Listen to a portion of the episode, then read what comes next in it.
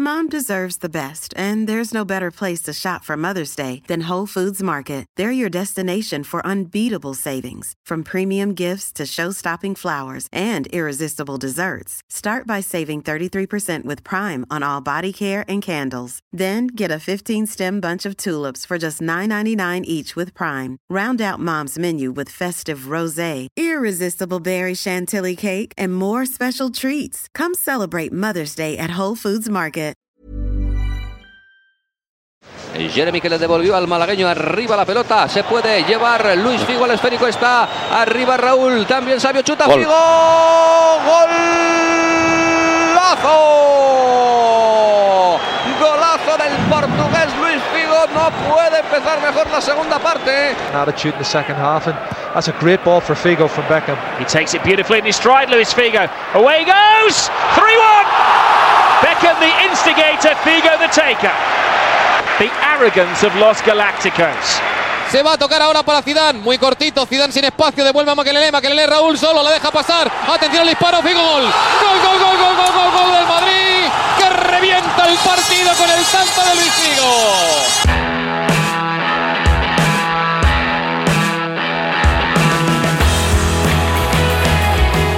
Fußball ist Geschichte, deshalb reden wir drüber. Folge 194, das war gerade Musik in unser aller Ohren.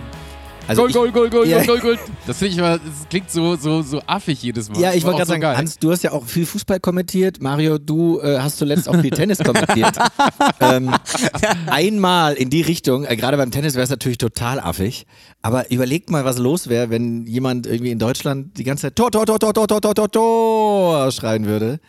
Vor allem, ich habe auch das Gefühl, dass so spanischsprachige Kommentatoren, dass sie immer wie im Radio kommentieren. Also immer sagen, wo der Ball ist, wo der Spieler ist. Als Doppelfehler mache ich das häufig so. Beim Doppel, Doppel, Doppel, Doppel, Doppel. Ja, es wäre schön, wenn es so bleibt, dass es in Deutschland nicht Ja, nee. irgendwann mal Gestalt annimmt. Etwas weniger Schreihals. Ich glaube, dann würden auch die The Zone-Kommentatorenkabinen, die haben dafür auch gar nicht den Platz. Da brauchst du schon auch ein bisschen, bisschen Danke, Raum, ne? Ja, ja. Ich freue mich sehr auf diese Folge heute. 194 ist es, ähm, weil ich diesen Spieler damals total toll fand, aber haben wir eben gerade im Vorgespräch schon kurz eruiert, ich gar nicht mehr so richtig alles auf dem Schirm habe. Ich habe ein Tor von dem Mann noch vor Augen, das dafür sehr präsent, aber sonst ist ganz viel weg, ähm, obwohl das noch gar nicht so lange her ist, Hans. Du hast es vorbereitet. Ähm, Luis Figo, Ja, ich stelle mal die Frage zu Beginn an euch beide, warum haben wir den denn hier auch noch gar nicht so oft angerissen? Also, wir ist ja nicht so, dass, jetzt, dass wir auch immer gefordert hätten, da müssen wir dringend mal eine Legende. Ja, wir haben natürlich schon viele Legendenfolgen gemacht, aber das Problem war, dass er halt nur mit Legenden und Nebenlegenden gespielt hat, die vielleicht noch ein kleines bisschen größer waren als er, zumindest in der Außendarstellung, weil wir haben schon über Zidane gesprochen und wir werden natürlich über das Real Madrid, Mittelfeld und überhaupt die Galacticos sprechen. Da mit Ronaldo und Beckham und über dem Ronaldo haben wir auch schon, äh, Beckham auch, also Zidane auch, eigentlich fehlt nur noch er. Irgendwann kommen wir dann bei Guti und bei Fernando Hierro an und bei Roberto Castilla Carlos und sonst und so. Ja, ja, genau, über Carlos haben wir schon gesprochen mit seinem Freistoß. Stimmt. Also, ja, er ist das letzte Puzzlestück, das noch gefehlt hat. Und warum wir jetzt über ihn sprechen, ist natürlich klar. Eigentlich sind wir jetzt zwei Wochen zu spät dran, aber so genau nehmen wir es nicht, weil die berühmte Schweinskopfnummer in Barcelona war am 23. November. Wir sind jetzt ja so Anfang Mitte Dezember unterwegs, deswegen ist, gilt noch vor vielen Jahren schon, äh, 2002 ist das gewesen und deswegen haben wir gesagt, komm, jetzt ist die Zeit gekommen. Es ist witzig, dass diese großartige Karriere, wir reden hier von 20 Jahren und auch die heute aufzudröseln mit euch zu Hause gemeinsam, wird wirklich eine Herausforderung, weil sie auch sehr facettenreich war, diese Karriere.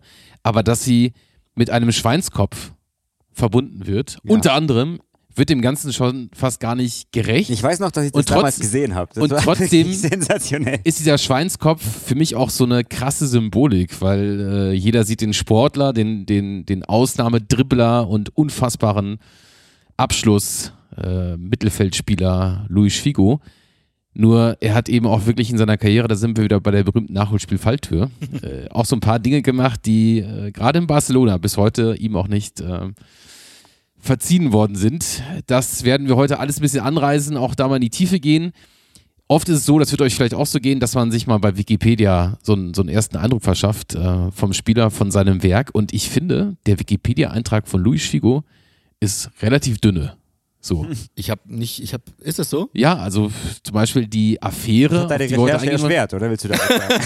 Entsprechend habe ich nur fünf Minuten gebraucht. ja. Also die Folge Die Folge ist vorbei. kurz heute, ja. Von wegen erschwert.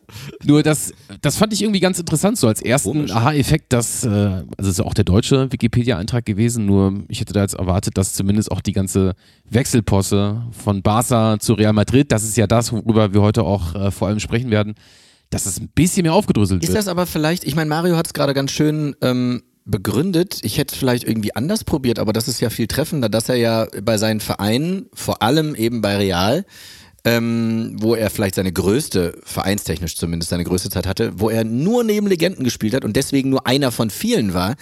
Und in der Nationalmannschaft, da werden wir ja Hans später auch noch zukommen, gab es einfach eine Nummer sieben nach ihm, ähm, die, die äh, nicht nur fußballerisch, sondern vor allem auch neben dem Platz alles überstrahlt hat und dementsprechend auch Figo überstrahlt hat. Ich weiß zum Beispiel, dass ich damals, als ich 2004 auf Studienfahrt in Rom war, da war so ein, F- da waren diese fliegenden Händler überall, die auch diese äh, vielleicht nicht ganz echten Fußballtrikots verkauft haben. Und ich wollte ein Portugal-Trikot haben. Und die Nummer 7, Luis Figo, war ausverkauft. Es gab nur noch die Nummer 17. Da stand dann hinten drauf C. Ronaldo. Und da hab ich gesagt, ja, na gut, dann nehme ich halt den. Aber Figo war ausverkauft und damals war alles noch absolut auf Figo irgendwie ähm, fokussiert. Und jetzt mittlerweile, wenn du auch in unserem Alter Leute fragst, portugiesischer Offensivspieler, sagt dir wahrscheinlich fast jeder Cristiano Ronaldo. Ja, klar. Danach kommt dann schon schnell Figo und dann kommt irgendwann Eusebio, den wir natürlich auch schon häufiger erwähnt haben. Aber Figo ist für mich zumindest, vielleicht geht es euch ja anders, ein bisschen der vergessene Superstar. Über den Ja. muss man schon ein bisschen länger nachdenken, dass man darauf kommt, dann wie gut der eigentlich war. Und du wirst es ja nachher alles noch erzählen, durch den Wechsel von einem zum anderen großen Verein und Erzrivalen noch dazu. Und das war ja wirklich viel Geld damals. Und ja, den Schweinskopf äh, finde ich super Geschichte. Ich habe gerade schon gesagt, das war sensationell. Nicht, dass wir Zuschriften kriegen. Ich meinte natürlich nicht die Idee, dass man einen Schweinekopf auf ihn wirft, sondern das, das Foto, das daraus entstanden ist, einfach Symbolik, auf genau. dem Rasen Wobei aufgrund eines wissen, Spielerwechsels da so ein Tierkopf liegt. Das, also das ist einfach Hanebüchen. Und die Frage, wie hat man den reingebracht? Wobei ich will gar nicht wissen, wie viele, äh, sagen wir, Wurst- oder Wurfgeschosse auch schon in der Allianz Arena geflogen sind. Also, Wurstgeschosse. Wurstgeschosse, ja. Ist auch wenn ich jetzt irgendwie eine Leberkassemmel nehme oder sowas, die lässt sich auch schnell werfen zur Eckfahne. ja, ganz gut sogar. Also, Luis Figo, einer der besten Spieler seiner Generation, das steht für sich, ist äh, 1972 in Almada in Portugal geboren und hat sich, äh, wie viele seiner Generation, vor allem durch Futsal seine späteren Tricks angeeignet. Ich überlege gerade, wer, wer war das denn noch mit Futsal? Das war Ronaldinho, glaube ich. Ronaldinho, Oder? Ja, ja. genau. Ja. Aber erstaunlich, also nicht, dass Figo jetzt schon irgendwie 100 wäre oder so, aber dass es früher Futsal schon gab. Wie lange gibt es denn diese Sportart schon? Du bringst aber gerade ein total wichtiges Thema, was ich am Anfang mit euch auch einmal kurz, das ist eher eine Beobachtung, teilen wollte. Und vielleicht seht ihr es ähnlich. Äh, Du hast gesagt, er ist keine 100 Jahre alt.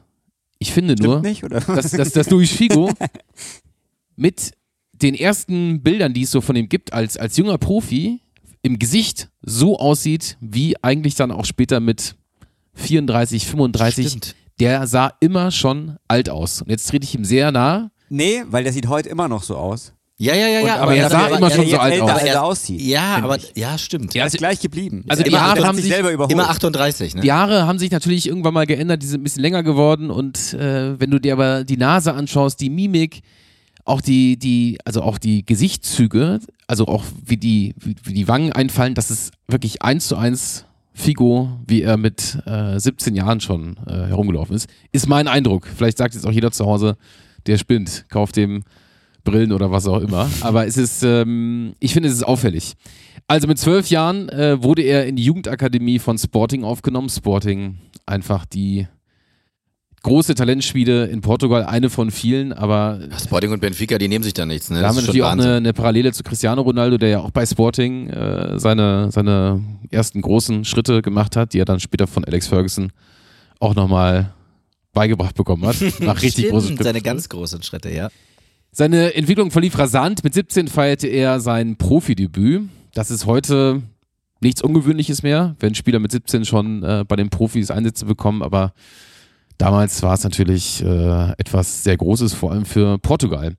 Denn äh, Figo hat natürlich dann auch seine krasse Entwicklung in der Nationalmannschaft ähm, zum Besten gegeben, hat dann mit der U17 1987 den EM-Titel gewonnen Ah. und zwei Jahre später führte er die goldene Generation, das werden wir heute, glaube ich, noch sehr oft hören, Das Unwort der Folge. zum U20-Weltmeistertitel. Die goldene Generation sagt man auch über die Belgier, sagt man eigentlich über jede Fußballnation, die irgendwann mal einen Jahrgang hatte, so wie damals die Portugiesen. Also ich habe das damals, muss ich zugeben, auch wenn man das mittlerweile vielleicht über so inflationär benutzt, aber ich habe es damals wirklich zum ersten Mal bei Portugal gehört. Da waren dann ja wirklich so Leute wie Vitor Bahia im Tor, ähm, der irgendwie im Verein fand ich den nie so gut, aber in der Nationalmannschaft eben. Und dann gab es noch im Mittelfeld Rui Costa und Fernando Couto gab es noch und es gab ja, Nuno Gomes im Sturm, also das waren schon wirklich richtig geile Spieler und dann noch dieses tolle dunkelrote Trikot.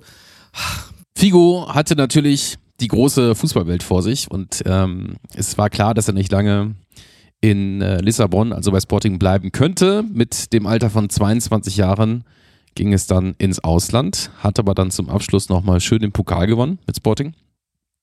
Und jetzt kommt die erste Kuriosität in der Karriere von Luis Figo. Wenn wir über Figo sprechen und über seine Wechselaktivitäten, dann müssen wir auch über seinen Berater sprechen, über Josie Weiger. Das war damals ein ziemlich gerissener junger Typ. Es gibt die äh, wunderschöne, wirklich, ich kann sie allen empfehlen. Spätestens nach der Folge müsste sie alle gucken. Äh, Netflix-Doku empfehlen, die Affäre um Luis Figo. Der Wechsel, der die Fußballwelt veränderte. Und sie ist handwerklich ganz toll gemacht. Äh, für mich wirklich eine der besten Fußballdokus, die ich in den letzten Jahren sehen durfte. Und der Fokus liegt volle Kanne auf diesem Wechselskandal von damals Barcelona zu Real Madrid. Darauf gehen wir gleich näher ein. Um aber die Person und das gesamte, sagen wir, Konstrukt Luis Figo zu verstehen, mit seinem Berater eben auch, mit Weiger, muss man eben auch den ersten Wechsel ins Ausland thematisieren, denn da waren zwei Vereine in der Verlosung. Figo wollte in die stärkste Liga der Welt, das war 95 die Serie A. Er wollte unbedingt nach Italien. Und Parma, seinerzeit noch eines der Top-Teams in Italien, Auch eine geile Mannschaft damals, ne? Buffon. Buffon unter anderem, ja. Oh, war interessiert oh, am, geil, das hätte voll reingepasst. am großen äh, portugiesischen Hoffnungsträger. Aber auch das große Juventus wollte Figo. Das Problem, Figo vom damaligen Berater eben, von Jose Weiger, betreut, unterschrieb bei beiden Teams. Auf Nummer sicher. Zunächst bei Juve, dann bei Parma. Er hat auch im Nachgang mehrfach betont, Jetzt bin ich gespannt, wie es weitergeht. Ja, ich auch. dass es bei Juventus lediglich ein Vorvertrag sei und nur sein Kontrakt mit Parma, der ihn ab der Saison 95-96 für drei Jahre an den Club gebunden hätte, gültig sei. Wir kennen das ja. Vorverträge, hier ein bisschen Handgeld und äh, Verbindlichkeit ist. Wir kennen das, ist, ja. Ja, also wir kennen das ja auch aus, aus anderen. Ja, Alfredo Di Stefano hatten wir mal die Ja. Folge, ne? Auch mit Real und Barca. Ähm, Sebastian Kehl, um mal Der hat Nummer, sogar für verschiedene Nationalmannschaften gespielt. Stimmt, Alfredo Di Stefano. Sebastian Kehl hat ja auch erst bei den Bayern den Vorvertrag und hat dann wieder zack Handgeld zurücküberwiesen. Ja, krass, das war mir bei Figo nicht bewusst und ich bin sehr, sehr gespannt. Ich bin vor allem gespannt, wie es weitergeht, weil, wenn ich mich nicht täusche und so, aber da kommst du jetzt eh gleich drauf. Ja. Also Juve hat sich natürlich in seiner Ehre total verletzt gefühlt und hat äh, entsprechend gesagt, Leute, das geht so nicht, denn äh, der hat ja bei uns auch mal hier mit, wahrscheinlich mit Figo irgendwie unterschrieben. Und äh, hat natürlich darauf gepocht, dass er entsprechend zur alten Dame wechselt. Es kam also zu einem Transferstreit zwischen beiden Vereinen. Und äh, irgendwann hat sich dann ähm, der Fußballverband, also die, der italienische Fußballverband eingeschaltet und ähm, gesagt, Leute, wir haben mit zwei unterzeichnete Verträge, das geht so nicht und haben entsprechend Figo mit einer Sperre von zwei Jahren für die Serie A belegt. Krass. Das heißt, Das wusste ich auch nicht, aber deswegen habe ich gerade angesetzt und meinte, ich bin gespannt, wie es weitergeht, weil, wenn ich mich nicht täusche, Ja. hat er ja in Italien Ja, bei ja, keinem genau. der beiden Vereine jemals gespielt. Genau. Und entsprechend war das natürlich für Figo, der mit äh, 22 Jahren der große heiße Scheiß in Portugal war und im europäischen Fußball unfassbar umworben, war das natürlich ein absoluter Karrierekiller, wenn du jetzt zwei Jahre lang, weil entweder du oder dein Berater zu dämlich oder zu gerissen ist oder zu geldgierig oder was auch immer, Oder alles auf einmal. wenn du damit deine Karriere jetzt pausierst und äh, sie damit im Zweifel sogar aufs Spiel setzt. Die Sperre war aber nur für Italien. Nur für Italien. Ja. Es gibt ja immer einen lachenden Dritten. Mhm. Und äh, entsprechend hat dann der FC Barcelona gesagt, ach, den Figo, den finden wir auch gut. Ach, den. Ach, wenn ihr das. Ist ja verrückt.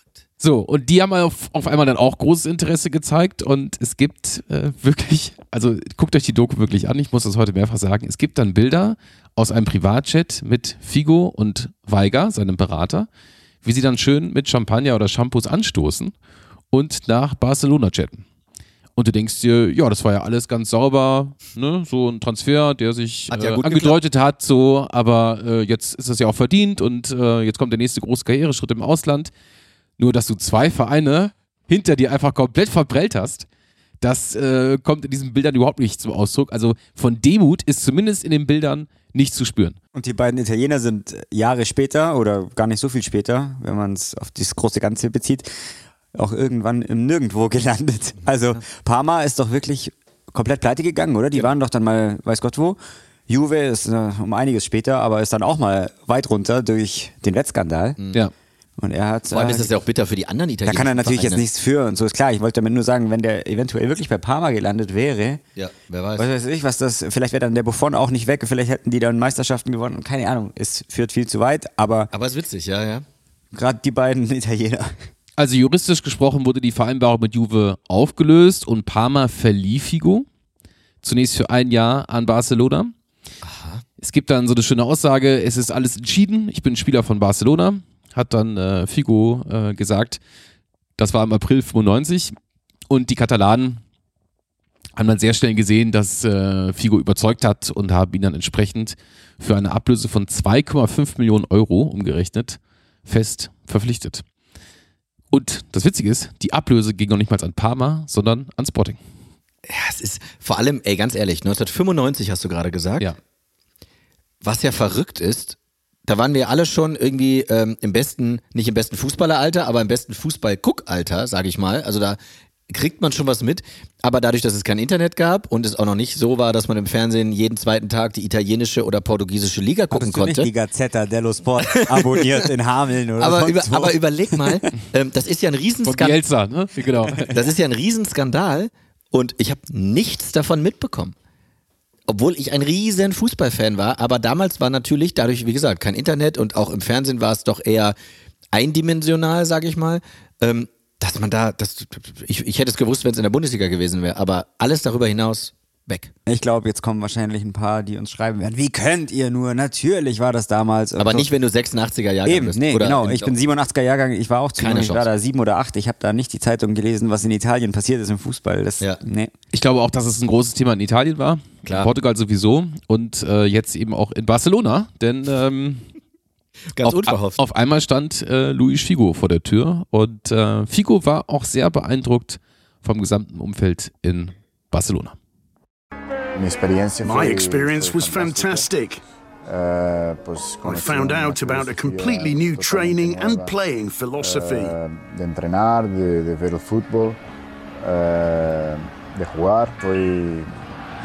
It was my first experience of being outside Portugal. It couldn't have started better.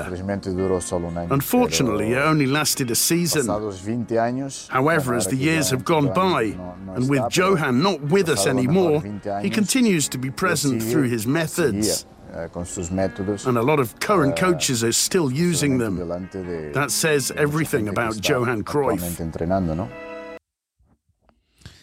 Da ist ein ganz anderer, sehr, sehr großer Name gefallen. Johann Cruyff, der Trainer von Barcelona zu dieser Zeit war und äh, sein Dream-Team gebaut hatte. Und mit Luis Figo kam natürlich ein weiterer, damals im 22 Spieler, den er auch noch formen konnte.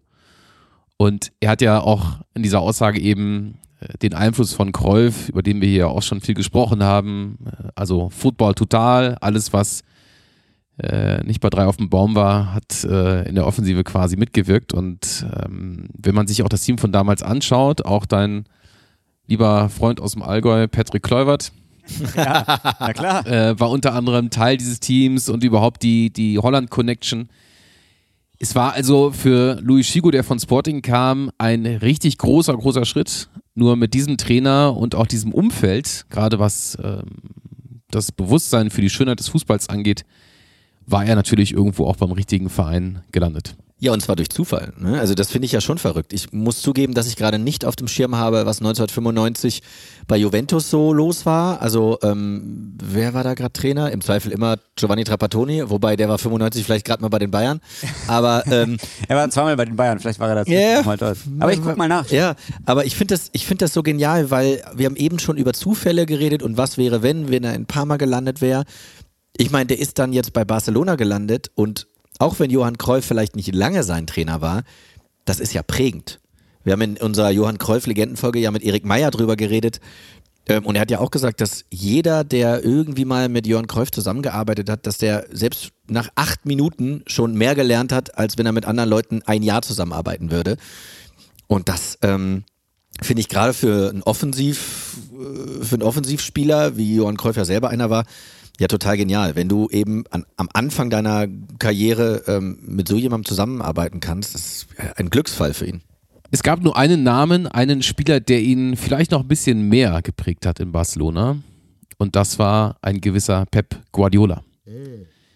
Der war natürlich als Galionsfigur des Vereins, als äh, langjähriger Kapitän, als Spielgestalter, als Gehirn von Barcelona jemand, der sich auch um die neuen Spieler gekümmert hat. Und er hatte eine besondere Verbindung zu Luis Figo und half ihm auch anfangs, äh, sich erstmal im Team zu integrieren, aber sich eben auch mit dieser schon sehr speziellen Kultur auch in ähm, Katalonien irgendwo auch zu identifizieren. Und das wird später im Verlauf der Folge, wird das ein ganz wesentlicher Faktor, denn ähm, wir dürfen äh, nicht vergessen, dass natürlich zwischen Barcelona und Real es nicht nur eine sportliche, sondern vor allem eine politische Rivalität gibt. Aber dazu später mehr. Die beiden Darf ich kurz reingrätschen? Ja. Ich habe nämlich nachgeschaut, weil Olli es gerade gefragt ja. hat.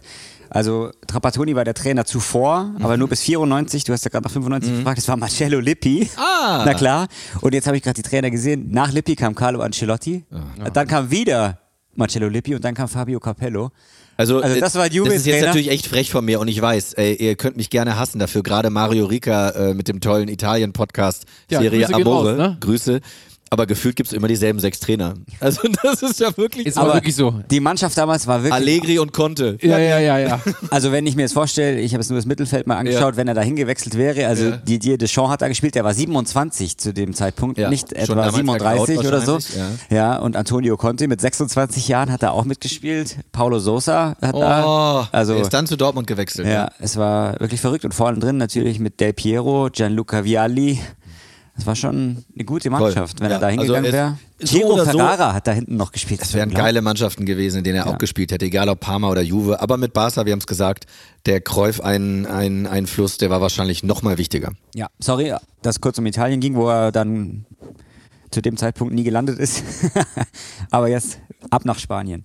Dank Pep war es für Figo eine sehr schnelle Erfolgsgeschichte in Barcelona. Die beiden haben bei Trainingslagern, bei Auswärtsfahrten immer in einem Zimmer gepennt und sich wahrscheinlich auch viel über den Fußball ausgetauscht. Figo wurde sehr schnell zum Leistungsträger, auch zum Publikumsliebling. Und was ihn ausgezeichnet hat, er war in den schwierigen Phasen des Spiels, war er immer präsent. Er hat immer den Ball gefordert. Er hat immer versucht, den Abschluss zu wählen. Er wollte Entscheidungen auch teilweise herbeiführen. Er war natürlich ein unfassbarer Dribbler und ähm, war jetzt gar nicht, wenn man das jetzt auch mal mit CR7 vergleicht, jetzt gar nicht so der athletische Welt-Superstar, sondern er war jemand, der einfach die Dinge hat sehr einfach aussehen lassen. Er ist wirklich an Gegenspielern immer mit diesen drei, vier Übersteigern am Stück äh, vorbei, hat äh, sich auf Bierdeckelgröße einfach äh, krass bewegt und äh, hat ähm, irgendwo jede Ballannahme, jeden,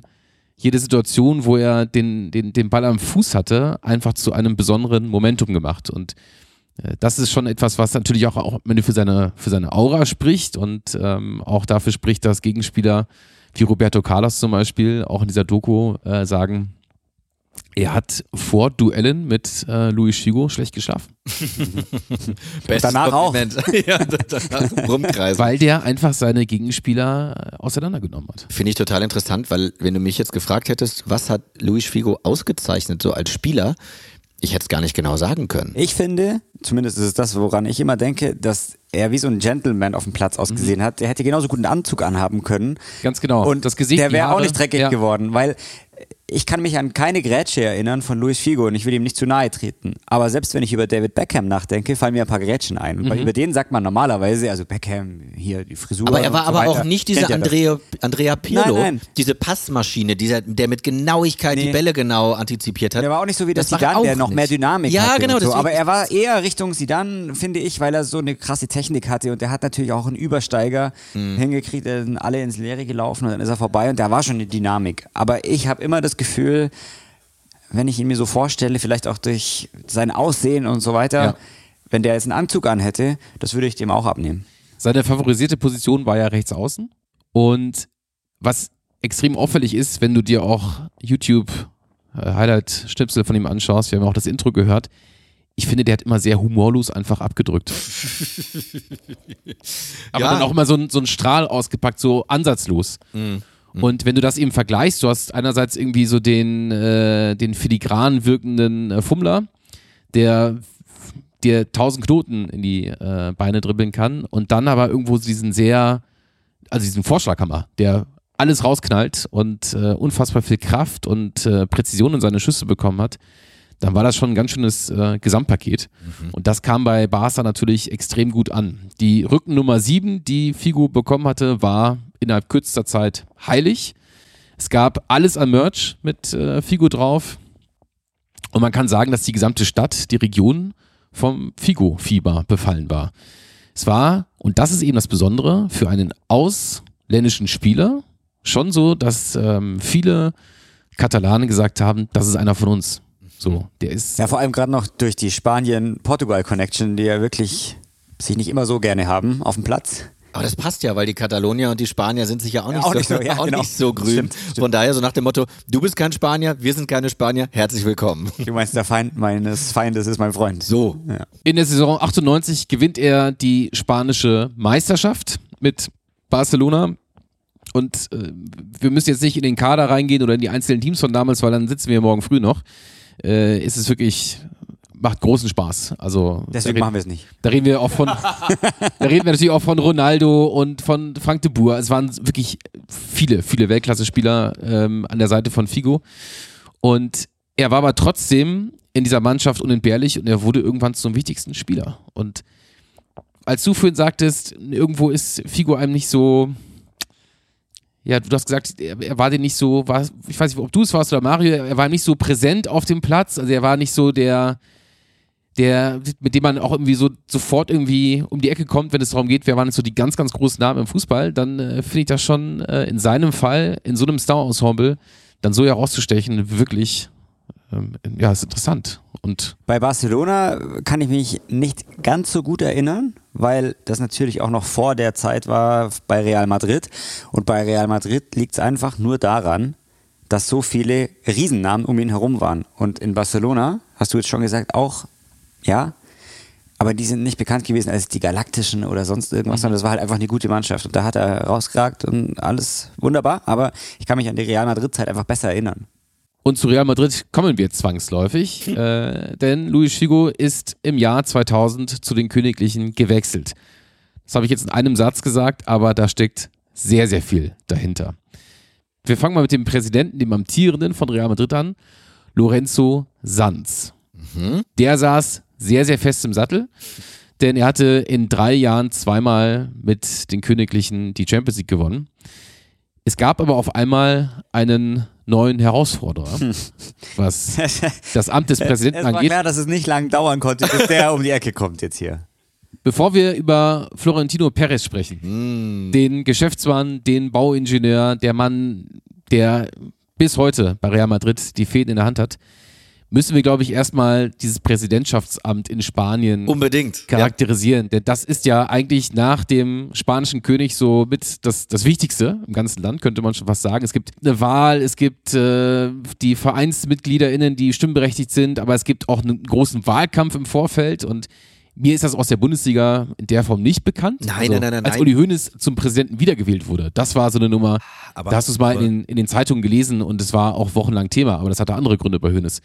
Nur in Spanien ist das schon ein sehr, sehr prestigeträchtiges Amt. Und ich muss zugeben, ich habe das Wort Baulöwe zum ersten Mal im Zusammenhang mit äh, dem, dem, dem Amt des Präsidenten, entweder bei Real oder bei Barcelona gehört.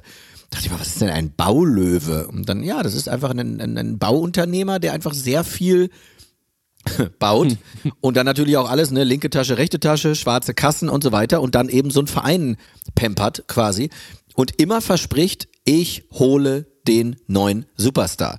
Und damit wird da Wahlkampf gemacht. Das ist, ich finde das total beeindruckend, bin aber auch sehr, sehr froh, dass wir das in Deutschland nicht haben. Also das ist natürlich eigentlich ein Thema für sich, aber ich finde super, dass wir jetzt darüber sprechen, deswegen muss ich jetzt einfach ein bisschen was sagen auch, weil er hat das natürlich auch wirklich durchgezogen. Gell? Der hat gesagt, ja, wenn ihr mich wählt, dann hole ich den und dann hole ich den und so weiter. Haben die den gewählt und dann hat der halt wirklich alle geholt. Gell? Das ist ja nicht nur ja, ja. mit Zidane und Figo, dann kam der Beckham, dann kam der Ronaldo und so. Und dann haben die auf einmal den Makelele verkauft. Das war der Einzige, der den Laden zusammengehalten hat. Ja. Aber der hat keine Trikots verkauft. Dann war der Makelele plötzlich äh, bei Chelsea dann, oder? Der war der da. Auf einmal Chelsea super, weil Makelele toller Sechser war. Real hat auf einmal ja ab und zu schon noch was Großes gewonnen, aber nicht so deutlich, wie sie es eigentlich hätten tun müssen, weil Perez gesagt hat, der verkauft uns keine Trikots. Das geht nicht. Und ich weiß nicht, ob ihr die Beckham-Doku gesehen habt, da spricht er ja. Und dann schaut er ja, weil du gerade Baulöwe gesagt hast, mit dem Beckham raus aus dem Fenster. Und dann sieht man vier Hochhäuser. Wahrscheinlich seine. Und dann sagt er, hier, schau, das ist der Figo, das ist der Sidan. Ja, Wahnsinn. Das ist der Ronaldo. Und das bist du, David. Und das Witzige ist, Figo war der Erste, der Ja, ja, eben, eben. Ja, natürlich. Manchmal vergisst man ja, dass Figo vor Sidan noch ja. da war. Vor Sidan, vor Ronaldo. Ja. Genau. Und jedes Jahr einer, oder? Das war wirklich so. Mhm. Also, ich weiß noch, dass der Sidan 75 Millionen ungefähr gekostet hat, wenn ich mich nicht täusche. Und dadurch, dass der Figo vorher kam, war er wahrscheinlich noch nicht ganz so teuer, weil Sidan war ja dann der teuerste der Welt. Das weiß ich noch. Und der Figo war aber schon da. Und dann hatten Verrückt. sie einen fürs Zentrum, Sidan, mit der Nummer 5 übrigens. Das ist auch eine super Geschichte, dass Sidan die 5 hatte. So wie Bellingham ja jetzt. Ja. Und dann später haben sie noch den Beckham dazugeholt. Und dann war der Figo und der Beckham da. Und du hast gerade vorhin, Hans, schon gesagt, ja, der hat rechts außen gespielt. Ja. Und dann kam der Beckham, komischerweise noch ein Rechtsaußen, aber egal, der hat dann plötzlich irgendwie. Es hat gepasst. Die Einnahmen verdreifacht, deswegen war es schon okay, wenn sie zwei Rechtsaußen haben, aber das war so eine wilde Mannschaft. Das Wahlprogramm von Perez war auch relativ schlicht, denn er sagte, er will Real Madrid. Perez von Geburt an Vereinsmitglied. Sein Vater hat ihn da sofort angemeldet. Er wollte diesen Club wieder zu dem Strahlclub in Europa machen, auf der Welt. Real Madrid hatte immer den Ruf des prestigeträchtigsten Fußballvereins, des bekanntesten Fußballvereins. Das Ballett 50er, 60er, wissen wir ja, mit Di Stefano, Puschkasch und so weiter. Die genau. FIFA hatte auch, glaube ich, Real Madrid mal zum äh, Jahrhundertclub äh, ausgezeichnet und äh, Perez hatte das Gefühl, das ist alles gerade nicht so, nicht so glanzvoll hier, nicht so galaktisch, sondern äh, er braucht jetzt ähm, einfach, also der Club braucht einen neuen Anführer, einen neuen Kopf und ähm, wie du es eben so schön ausgeführt hast, der bringt dann einfach was mit, nämlich den besten Spieler der Welt. Und das war damals eben Luis Figo. Das Ganze ist quasi jetzt erstmal die Überschrift. Perez sagt, er tritt gegen Sanz an und Perez sagt, ich äh, bringe den Besten mit, wenn ich hier Präsident werde. Auf der Seite von Luis Figo, wenn wir jetzt weiter in diese ganzen Verstrickungen mal eintauchen wollen, gab es Paulo Futre. Das war sein großes Vorbild und er war auch Teil dieses ganzen Beraterkreises von äh, Luis Figo. Futre war äh, selbst ein Fußballheld Portugals, äh, Ende der 80er mit Porto, den Europapokal der Landesmeister gewonnen, später in Spanien mit Atletico und ähm, in Italien mit Milan Titel geholt. Also irgendwo eine bekannte Nummer. Und Sehr, ja. der war auf einmal der Mittelsmann zwischen Perez und der Seite Figo bevor ich das alles zu sehr aufdrösel, schaut euch die Doku an. Ich wiederhole mich. Weil es wäre ja auch total easy für Herrn Sanz gewesen, zu sagen, ey, ich hole einfach Figo, dann bleibe ich Präsident. Also, ne, also, aber wenn es dann natürlich so ist, dass der Perez irgendwelche Mittelsmänner hat, so nach dem Motto, ey, Figo kommt nur zu Real, wenn Perez Präsident wird, das ist ja genial. Es ist einfach total krass, was da auch wirklich für eine Macht hintersteckt, wenn du dann dieser Präsident werden willst.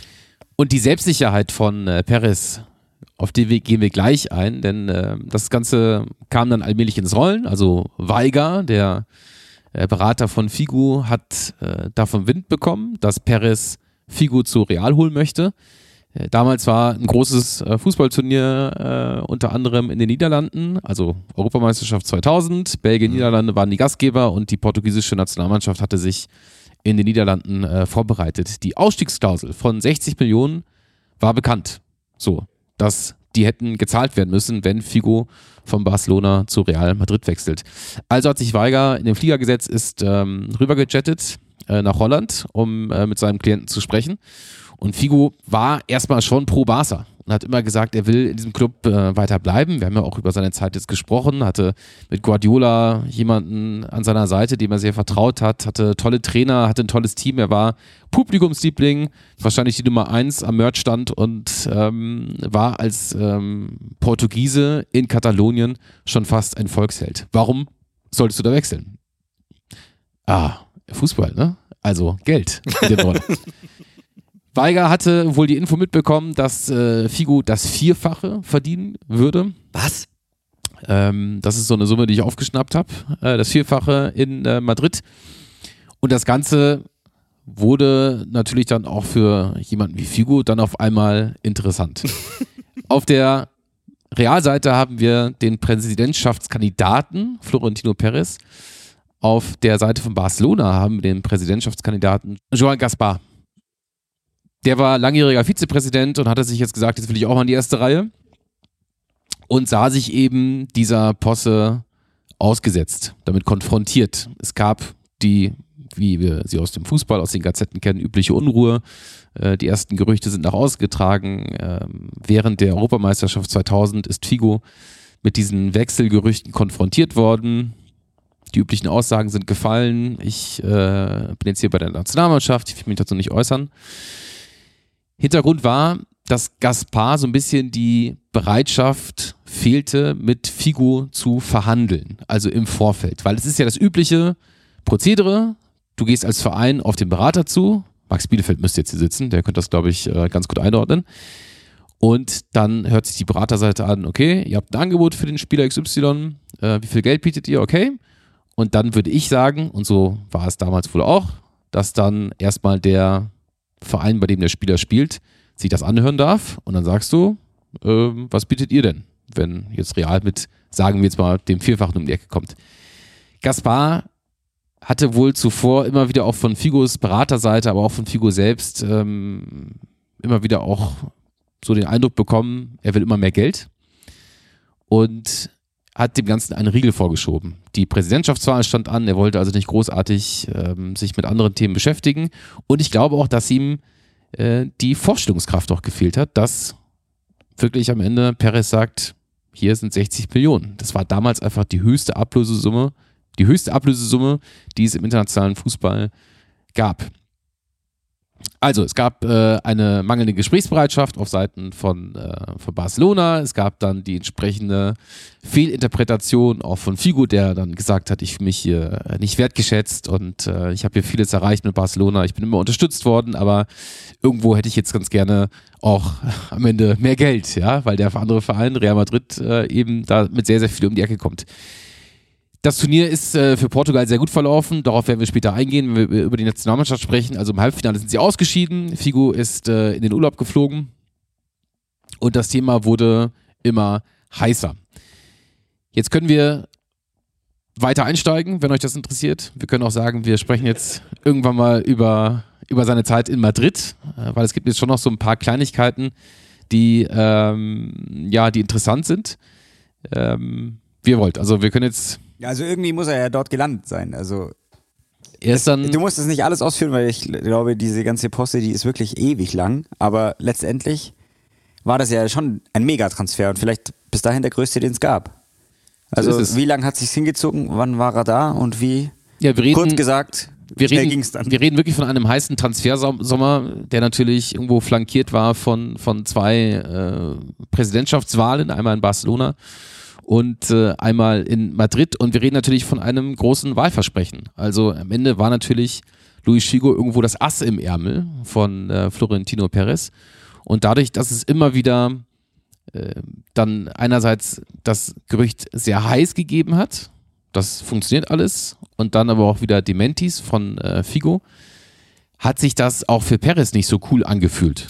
Denn der wusste natürlich, wenn äh, am Ende der Superstar sagt, mache ich nicht, weil dann werde ich mit Schweineköpfen beworfen, dann äh, steht Perez natürlich auch blöd da. Also hatte Perez einen Vorvertrag, Klingeling, da sind wir da wieder, ah. mit dem Berater von Figo unterschrieben, beziehungsweise hat jemand aufgesetzt und da stand auf einmal eine äh, große Summe äh, im Raum, die Figo zahlen müsste, wenn er eben diesen Wechsel nicht antritt. Also so gesehen eine. Also eine Vertragsstrafe quasi. Genau. Okay. Eine Strafklausel von 30 Millionen Euro. Oh. In dem Fall ist, hat er sich vorher wohl gut überlegt, dass ist er wahrscheinlich normal bei so Vorverträgen, könnte ich mir vorstellen. Ähm, weil nicht zuletzt deswegen macht man es ja auch, um so eine Sicherheit zu haben. Und wenn da keine Strafe drin wäre, dann hast du keine Sicherheit. Ähm, nur meistens gerät es halt nicht an die Öffentlichkeit, wie hoch diese Vertragsstrafe ist.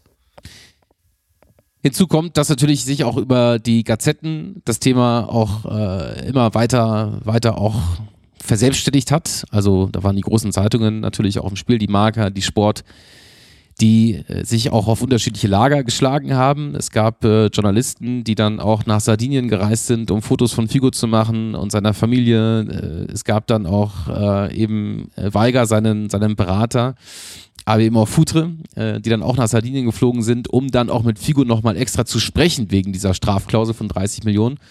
Und es brauchte irgendwo eine Lösung.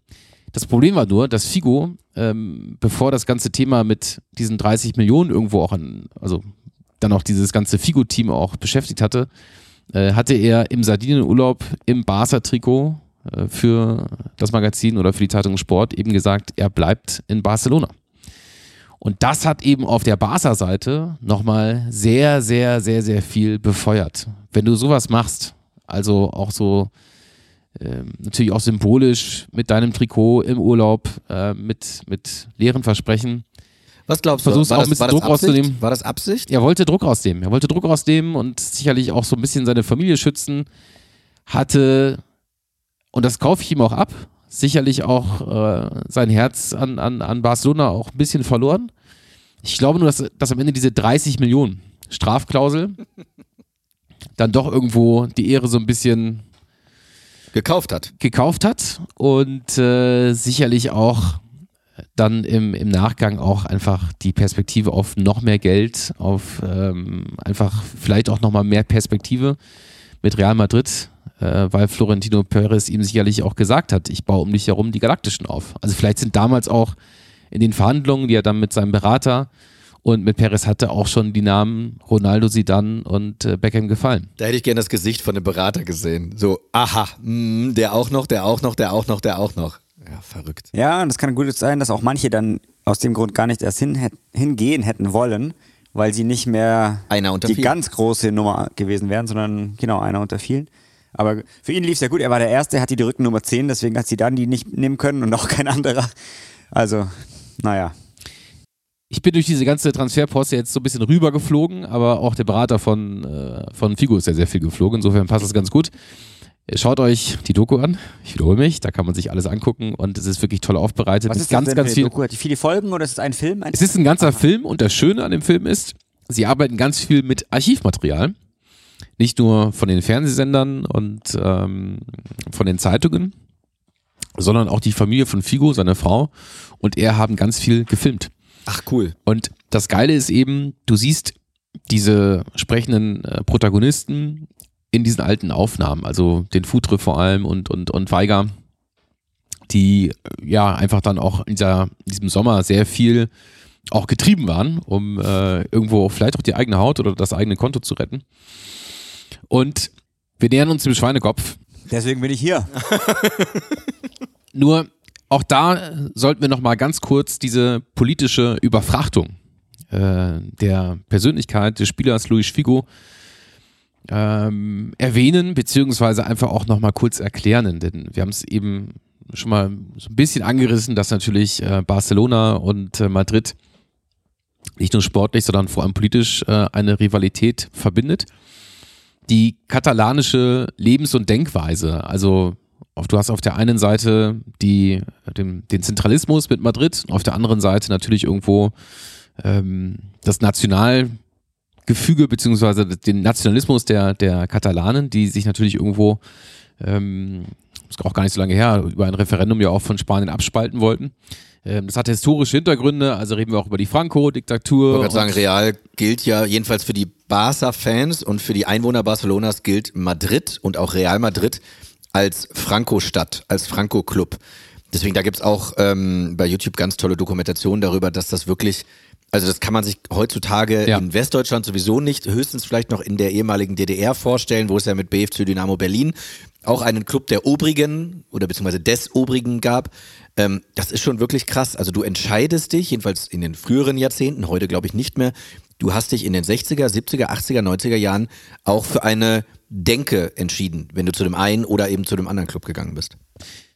Und entsprechend war der FC Barcelona für Katalonien der, der Verein, über den du auch deine Gefühle ausgedrückt hast.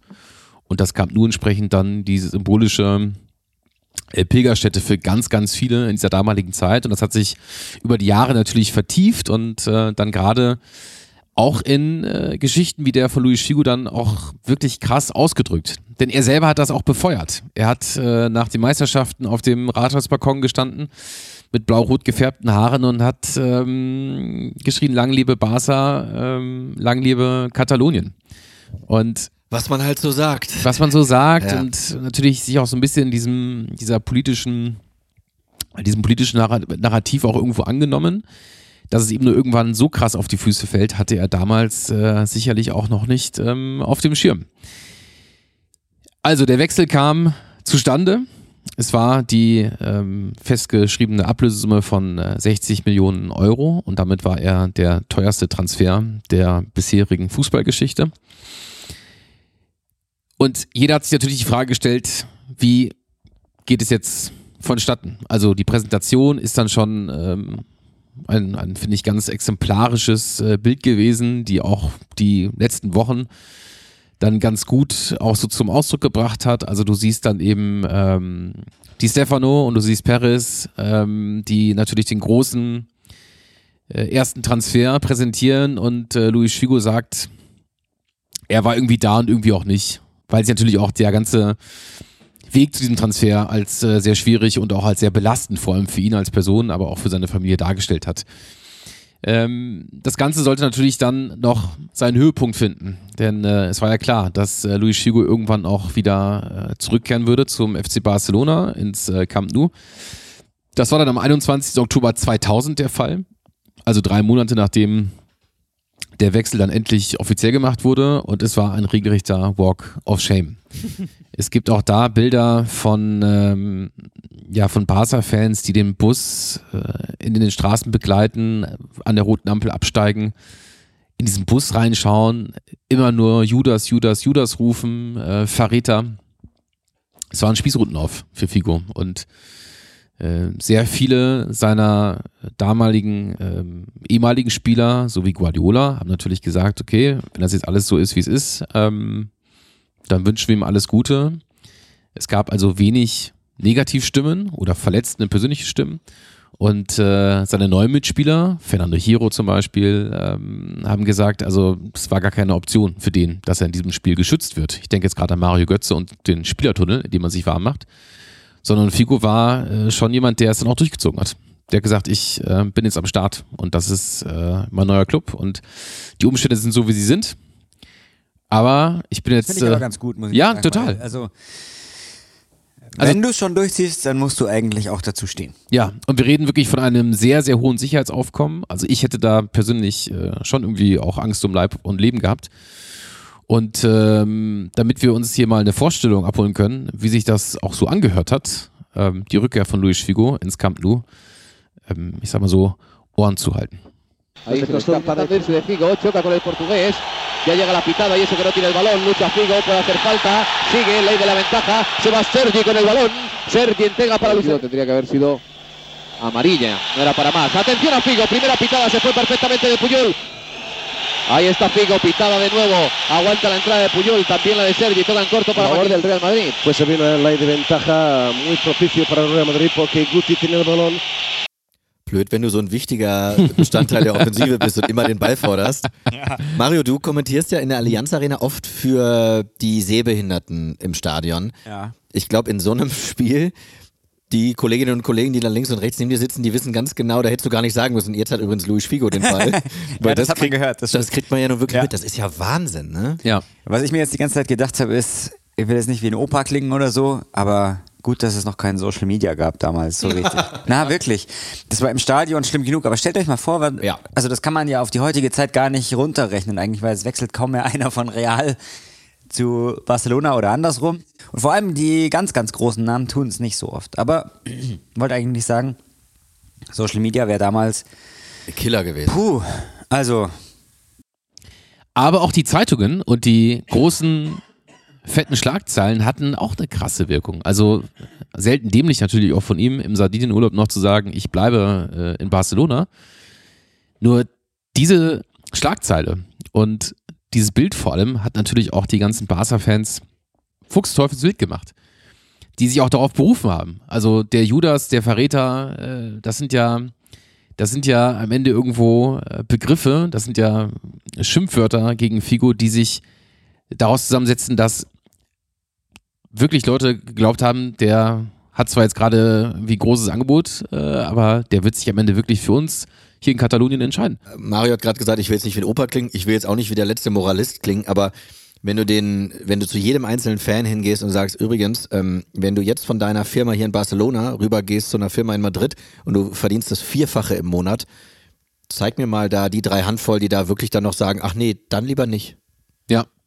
Ja. Ja, das Vierfache kommt mir schon wahnsinnig vor. Ich kann da gar nicht so richtig. Ähm, Ich weiß auch nicht, ob der Vertrag in Barcelona Beurteilen. sein erster Vertrag Ja. war. Muss ja ich, fast sagen wir mal, sein. äh, theoretisch. Äh, rechnen wir mal in Euro, obwohl es damals ja noch Mark waren eigentlich, oder? Ja, mag nicht, oder so, aber ja, ja. ja. Ich sag mal, der hat jetzt ist einfach so 5 Millionen Euro verdient. besser Was- zu rechnen, ne? Ja, Ja, ja. dann wären das 20 gewesen. Und 20 hat ist jetzt geistesgestört. grad, äh, Verdient Toni Kroos das- jetzt gerade. Ja, eben. Das ist ja ein absoluter Wahnsinn. Deswegen war es halt deutlich niedriger dann wohl. Muss ja. Klar. Das ist, ja, ist Wahrscheinlich nicht vorstellbar, weniger, aber, ja, der, aber- aber deswegen, naja, egal. des, deswegen hat es ihn ja dann auch wahrscheinlich, ich nenne es jetzt mal, überzeugt. Weil er ja auch wegen der Erfolge und wegen diesem Portugal-Katalonien-Ding auch wirklich mit, ja, einfach komplett in diesem Verein drin hing. Aber so viel mehr Geld ist dann einfach zu viel, sozusagen, um dann noch zu sagen, nee, aber mein Herz hängt eigentlich an diesem Verein. So, jetzt stellt euch mal dieses äh, Klingeling-Geräusch vor, wenn du in so einen Laden reinkommst. Denn wir betreten jetzt den Metzger und gehen an die Fleischtheke. Ah, ich dachte, du meinst das Geräusch, wenn die Kasse klingelt. Das hätten wir davor drei, vier Mal Ja, abspielen eben. können. Denn äh, der Klassiko, den wir gerade eben gehört haben, war sein erster. Ähm, es war aber nicht der, sagen wir mal, folgenschwerste. Denn, Sein äh, erster mit Real. Sein erster mit Real. Und ähm, den er übrigens auch mit Real 0 zu 2 verloren hat. Es war also wirklich sehr, sehr nüchtern äh, für ihn dieser Abend. Ähm, historisch war eben nicht diese Partie, sondern dann das Aufeinandertreffen von Barcelona und Real Madrid am 23. November 2002. Figo ist immer da reingegangen, wo es äh, wehgetan hat. Er hat sich immer dort äh, eingebracht, wo er gebraucht wurde. Nicht nur als äh, Fußballer, sondern auch als Persönlichkeit hat er sich diesem Five-Konzert ausgesetzt und ähm, wie ich finde auch so ein bisschen den Stuntman auch gemimt. Denn ähm, das war natürlich auch kein Thema, dass Figo im Camp Nou nicht auch die Ecken tritt. Und an der Eckfahne, sagen wir mal so, da ist jetzt nicht so viel Platz und äh, da stehst du eben auch, bist nicht in Bewegung. Heißt, bist eigentlich ein ganz gutes ähm, Zielobjekt für Wurfgeschosse und im Fall Figo einfach für alles, was fliegen kann, beziehungsweise was keinen Platz mehr in der Hosentasche hat oder sonst wo. Äh, jetzt lassen Sie sich die Frage klären, ob ein Schweinekopf in Hosentasche Nein, nein, ich wollte nichts dazu sagen. Nee, nee. War Aber nur ich- gespannt auf die Überleitung jetzt. Ich gebe euch mal einen Überblick der, äh, der Gegenstände. Also wir haben Plastikflaschen, wir hatten Glasflaschen, ähm, ich glaube, da war eine Whiskyflasche dabei. Wir hatten faules Obst, äh, Münzen, Feuerzeuge, ich glaube auch ein Messer ist geflogen, habe ich irgendwo aufgegriffen. Ich habe es jetzt nicht gesehen, weil da fliegt auch sehr viel. Äh, und du siehst im Hintergrund eben Ordner, die auch wutentbrannte Barca-Fans zurückhalten müssen. Also wirklich englische Verhältnisse, sehr, sehr nah dran am Spielfeldrand. Und äh, Figo geht an die Eckfahne und tritt eine Ecke. So, wo ich mir auch denke, hm, ja. Und ich glaube auch, ähm, dass sie sich auch dadurch nochmal hat anspornen lassen, ähm, die Ecke dann auch direkt aufs Tor auch zu zielen. Also das äh, hat wahrscheinlich auch nochmal die Gemüter weiter erhitzt. Und ähm, dann sind sogar auch Handys geflogen. Ich frage mich, wer damals auf die Idee kam, das war ja noch teuer. Prepaid. Ja, aber das muss ja, und dann das wegzuwerfen, also. Und eben ein. Oder an der Schnur werfen und dann wieder zurückziehen. Ja, vielleicht war auch wer dran, der mit ihm sprechen wollte. Und eben auch der Schweinekopf. Figo selbst hat ihn äh, nicht gesehen. Er hat äh, das danach ganz salopp eingeordnet. Wenn ich das Schwein gesehen hätte, hätte ich ein Stück davon gegessen. Ja, das weiß ich nicht, bei dem Schweinekopf, du, ja. ob er da reingebissen hätte. Du siehst den Schweinekopf auf den Videos, er wird dann so umkreist, aber es ist jetzt auch kein riesiger Schweinekopf. Es ist jetzt nicht so, dass du, also jetzt Vergleich mit einem Wildschwein, also wirklich so einen richtigen. Es geht eher in Richtung Ferkel. Ja, geht eher in Richtung Ferkel, genau. Aber es sieht auch jetzt gar nicht so unappetitlich aus. Also ich habe jetzt gerade überlegt, ob wir die Folge Ferkelei im Camp Nou nennen, aber erzähl, red erstmal weiter. Ja, Ferkelei im Camp Nou, das klingt doch, klingt doch gut. Äh, also das Ferkel ist eben äh, sicherlich die, die bekannteste oder der bekannteste Gegenstand, der eben Richtung Eckfahne geflogen ist. Das Ganze ist dann eskaliert und äh, der Schiedsrichter musste dann zwischenzeitlich auch die Partie unterbrechen für eine Viertelstunde. Bis es dann äh, weiterging. Am Ende war es äh, eine torlose Nummer. Hm. Also es gab noch nicht mal irgendwie dann spektakuläre Tore und ähm, ich habe einen Artikel gelesen, der dann gesagt hat, ähm, ja, ich glaube, der einzige Leckerbissen war dann wirklich das Schwein. Ne? ja, Schwein gehabt und sowas. Ja, ja, das häufig vor, aber ich kann mich noch daran erinnern, ich habe das Spiel damals live gesehen. Ich wusste nicht mehr, wie es ausging, aber ans Schwein kann ich mich noch erinnern. Also ja. das war wirklich so eine Sache, die passiert nur einmal im Leben, auch beim Fußballschauen. Ja. Aber es ist ein Sportfoto, das halt auch immer noch bekannt ist und dass man immer noch, an das man sofort denkt, wenn man an Luis Figo denkt und Real Madrid und Barcelona. Das erste, woran ich denke. Bitter, aber irgendwie auch witzig, so im Nachhinein, ja. Ja, dadurch, dass ihm nichts passiert ist. Genau. Ich weiß nicht, genau. Hans, die anderen Sachen, die da auf ihn geworfen wurden, haben die ihn getroffen? Oder ging das gut aus? Ja, es ging gut aus. Auch da ist er wirklich sehr lässig äh, von der Eckfahne wegspaziert. Weil wenn da so viel geworfen wird. Irgendwas trifft dich. Also das kann ja nicht sein, dass alle vorbeiwerfen eigentlich. Ja. Bei so vielen verschiedenen Münzen und Feuerzeugen und Bechern. Deswegen frage ich, manchmal stehen da ja dann auch Ordner mit Schirmen, ja. um die abzuwehren, aber. Ich glaube, so eine Flasche Whisky, wenn sie denn geworfen wurde, kann man ja, sich auch dann einstecken. Ja. So. Oder ein Handy. Ne? Wenn man einen Schirm aufspannt und es kommt ein Schweinskopf, da hilft auch der Schirm nichts mehr. Wir merken aber bis hierhin, dass äh, Louis Chigo mit Druck gut umgehen konnte, auch mit Wurfgegenständen. Und er das irgendwie als Mensch, aber auch als Fußballer verarbeiten konnte. Und entsprechend ist sein Stern in Madrid immer größer geworden. Hatte in der ersten Saison mit Real die Meisterschaft gewonnen. Im Jahr 2000 ist er dann in seiner Karriere vorläufig gekrönt worden äh, mit dem Ballon d'Or. Ach, das wusste ich nicht. 2002 Gewinn der Champions League, äh, damals gegen Bayer Leverkusen. Dieses Finale ist so bitter gewesen. Ja, aus Leverkusener Sicht. Aus ja. Aber eins der schönsten Tore, die jemals in einem Champions League Finale geschossen wurden. Das von Lucio meinst du, ne? Nein, aber das war wirklich geil, das stimmt. Ja. 2003 die nächste Meisterschaft. Ähm, 2001 wurde Figo zum Weltfußballer gewählt. Also er hat wirklich alles gewonnen, was, was es zu gewinnen gab. Und äh, seine Bilanz nach fünf Jahren bei den Königlichen war besser als bei Barca. Also er hat vor allem äh, sehr, sehr viele Tore vorbereitet, hatte da auch irgendwann einen Rekord in der spanischen Liga.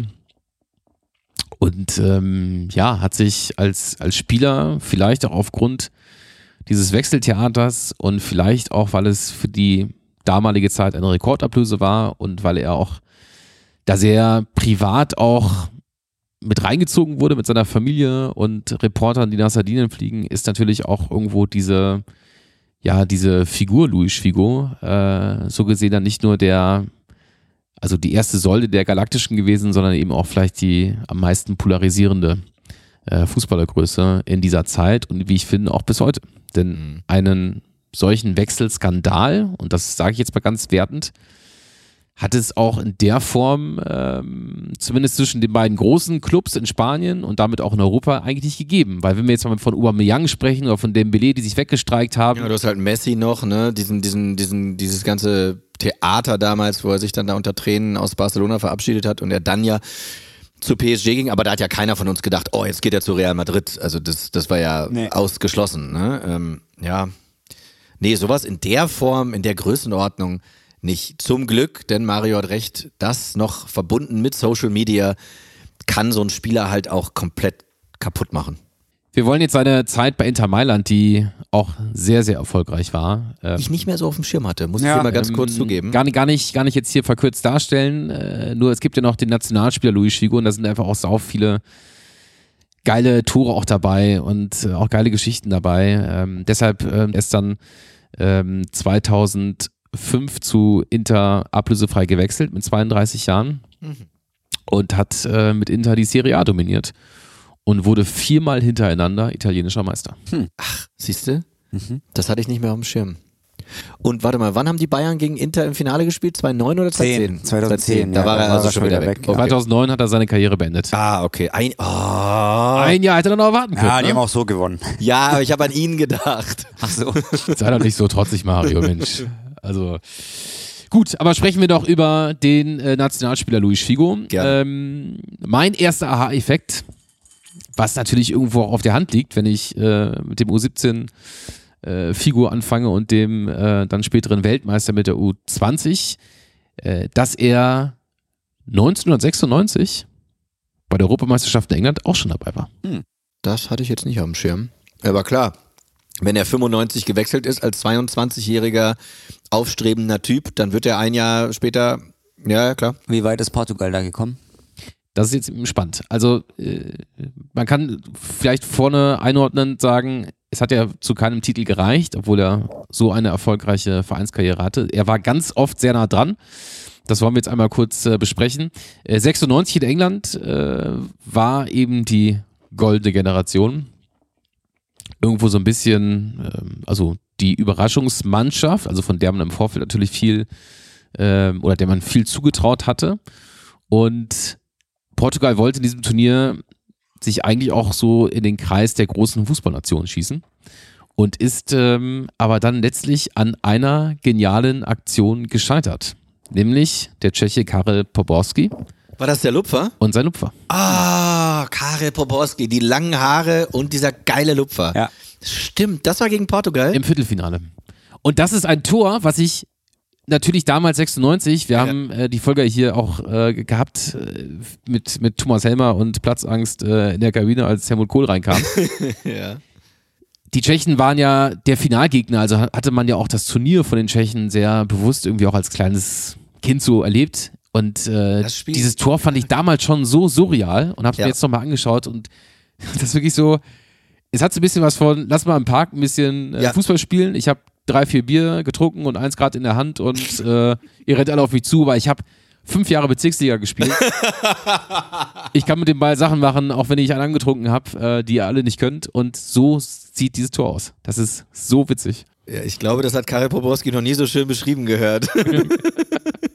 aber siehst du, das ist interessant, weil das Tor habe ich auch schon hundertmal gesehen, aber ich hätte jetzt nicht sagen können, dass das in der K.O.-Runde war und gegen Portugal war. Die Sache mit goldenen Generationen ist natürlich, dass jedes Land irgendwann eine hat oder manche Länder mehrere, aber es geht ja rein rechnerisch schon gar nicht, dass alle goldenen Generationen auch irgendwas gewinnen, weil so oft Turniere nicht sind. Ich habe jetzt gerade mal überlegt, Deutschland hatte die goldene Generation um Neuer, Lahm, Schweinsteiger, Müller, Klose, 2014 hat wunderbar. Bayern ist. Klose war damals nicht bei den Bayern. Aber du kannst auch noch Kedira dazu nehmen. Ah. Wer dir auch immer einfällt. Keine Ahnung. Hummels war da auch mit dabei. Boateng war bei den Bayern. Aber ist ja egal. Auf jeden Fall haben die 2014 dann was gewonnen. Aber die Engländer hatten auch Aber auch nicht übrigens, weil sie das beste Team bei dem Turnier nee, nee, gar waren. nicht. Da ist auch hier Aber ist ja egal wie. Auf jeden Fall haben sie was gewonnen. Ja, ja, klar. Die Engländer hatten auch eine goldene Generation mit Terry, Lampard, Gerrard und so weiter. Alle gleichzeitig auf dem Platz. Auf die kommen wir gleich auch noch zu sprechen. Aber die haben nichts gewonnen. Und die Portugiesen hatten natürlich auch eine goldene Generation und die haben dann 2016 zwar was gewonnen, aber das war nicht mehr die goldene Generation. Und sie waren bei weitem nicht die beste Mannschaft. Eben, und deswegen ist es immer so eine Sache. Das ja. ist dann zwar sau viel Talent und man erwartet viel, aber es funktioniert nicht, dass genau diese Generation in jedem Land dann irgendwas gewinnt. Du hast mir eigentlich schon eine super Rampe gebaut. Äh, ich würde sie jetzt auch super gerne mit Anlauf schon nehmen und drei Loopings machen und dann äh, da ankommen, wo wir dann über die Engländer sprechen. Äh, vorab müssen wir aber noch über die WM 98 sprechen, denn die hat ohne Portugal stattgefunden. Warum erzähle ich das?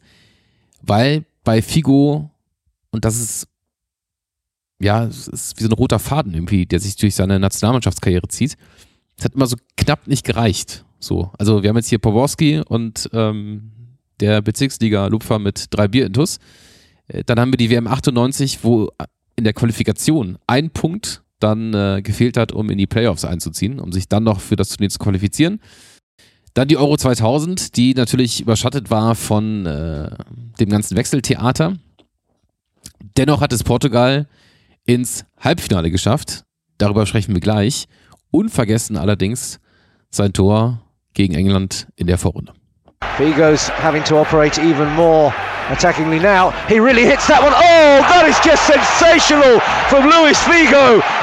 Seaman just stood and watched it and it flew in. Umberto Cuello is off the bench and applauding. That was a fantastic strike. Allowed to run, Adams didn't close him down. It came almost between Adams' leg and it absolutely rocketed in. Wir haben im Vorgespräch äh, uns über Figos Tore unterhalten und sagtest du zu mir, es gibt so ein Tor, das habe ich sofort im Kopf und das ist äh, Euro 2000, sein Treffer gegen England. Das ist auch, muss ich jetzt mal ganz ähm, zu meiner Schande gestehen, das ist das einzige Tor, was ich mit Luis Figo verbinde. Ich weiß noch, dieses, dieses Ding, da saß ich bei meiner Oma auf dem Sofa und wir haben das Turnier geguckt. Ähm, und wir waren alle für England. Und dann macht er dieses Tor und wir waren erst, also wir wollten uns richtig ärgern, aber das konntest du gar nicht.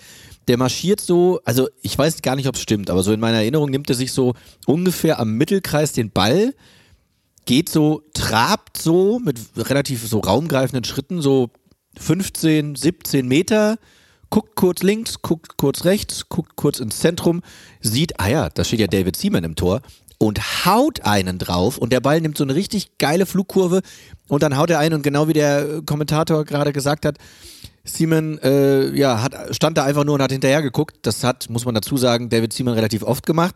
Aber bei dem Ding war wirklich keine Chance. Das war so ein geiles Tor. Ich hätte dir jetzt nicht sagen können, ob Gruppenphase oder K.O.-Runde, aber es war wunderschön. Das war nicht mit dieser Schusstechnik, die so was Ansatzloses hatte. Und klar war da auch viel Platz oder wie sagt man, äh, viel, viel grüne Wiese. Nur auch diese Entschlossenheit zu sagen, ich bin der Luis Figo, ich kann das ja. Ich mache das jetzt mal. Klar ist auch ähm, David Seaman im Tor, nur das äh, hat ihn schon ausgezeichnet. Also einfach auch aus so relativ aussichtslosen Lagen, Positionen äh, abzudrücken und entsprechend dann ähm, YouTube einfach zum Explodieren zu bringen, wie bis heute. Hast du es noch drauf, das Tor? Nee, gerade nicht. Oh, guck dir das Ach, gleich, wenn wir, wenn wir gleich, wenn wir gleich äh, fertig sind, schaust dir mal ich an. mir ja sogar jetzt an, während wir noch. Aber schaut euch, und das ist, finde ich, jetzt gar nicht so in dieser, in dieser Hall of Fame, was äh, Figo-Tore angeht. Es gibt ein Tor, was er, glaube ich, äh, mit Real Madrid oder im Trikot von Real Madrid Champions League-Saison 2002, 2003 gegen Man United erzielt. Da legt sie dann den Ball raus auf ihn und bei Man United müsste Bartes im Tor sein guck dir lieber das Tor an. Und was er dann macht, ist so eine Mischung aus, da sind wir wieder beim, äh, beim Parkspieler Bezirksliga, so eine Mischung aus Flanke und Abschluss und keiner weiß so wirklich, was es ist und das Ding geht so dermaßen. Oh, geil. Das gucke ich mir gleich an. Ja. ja. sehr schön. Ja, sehr gut. So haben wir jede Mini-Hausaufgabe. Gut, wir sind noch bei der Euro 2000. Also Portugal ist äh, im Flow. Im Spiel gegen Deutschland auch in der Vorrunde der deutsche Tiefpunkt. Da wurde Luis Figo geschont. Wie zehn hat, seiner Mitspieler. Hat, hat, ja trotzdem gereicht gegen Erich Ribbeck. ah, also auch, muss man mal kurz, äh, ja. äh, muss man kurz einmal bitter nochmal erwähnen. Äh, also am Ende war dann Endstation Halbfinale und das dann auch wieder äh, knapp daneben ist auch vorbei. Ähm, ganz, ganz bitter für Figo und für Portugal. Das große Duell im Mittelfeld, Figo gegen Sidan. Nuno Gomes hatte Portugal in Führung gebracht. Henri glich aus. In der Verlängerung verwandelte sie dann vier Minuten vor dem Elfmeterschießen einen Handelfmeter zum 2 zu 1. Es war das zweite Golden Goal der EM-Geschichte. Und äh, das war natürlich für Portugal ein ganz schöner Tiefschlag.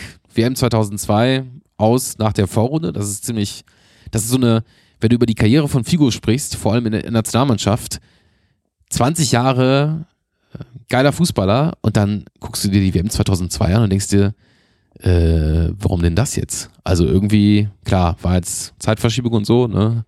Südkorea, Japan, aber dass du da sang- und klanglos nach der vorne Runde wieder nach Hause fliegst. Wer war da in der Gruppe? Haben wir das gerade irgendwo? Ja, unter anderem der Gastgeber war in der Gruppe.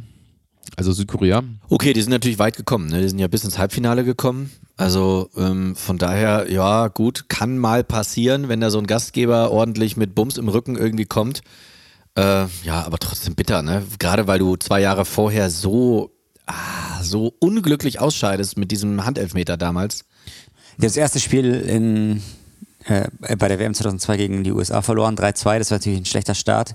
Dann haben sie 4-0 gegen Polen gewonnen Mhm. Und dann 1-0 im entscheidenden Spiel gegen Südkorea eben verloren. Dummerweise eine rote Karte kassiert in der, was war's? Luis Figo. Nee. Das wäre jetzt- Nee, nee, Ja, die wenn du Portugiesen. das nicht erwähnt hättest. Auf jeden Fall haben sie jetzt zuerst die rote Karte kassiert. Kurz und dann überlegt, ob Pepe da schon gespielt Jisung hat. Park. Der hat auch mal viel getroffen. 1-0. ja, den Gegner, ne? Ja. Gut, aber es stand ja das große Highlight seiner Karriere noch an. Das Turnier zu Hause. Die Europameisterschaft 2004. Umso blöder, dass die Generalprobe dann so ins Wasser gefallen ist. Äh, Portugal trotzdem natürlich der große Favorit. Ein anderer großer portugiesischer Fußballer war ja dann auch Teil vom Team, nämlich Cristiano Ronaldo. Und wir wollen hier mal das Viertelfinale uns rauspicken gegen Mario, die Three Lions gegen England. Aha. Und ich hatte dieses Spiel nicht mehr so vor Augen, denn es gab am Ende dieses Spiels ein episches Elfmeterschießen. Aber der große Held am Ende hieß nicht Cristiano Ronaldo und auch nicht Luis Figo.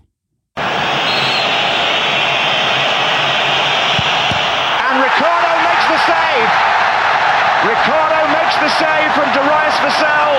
And Portugal know that if they score from their next kick, they've won.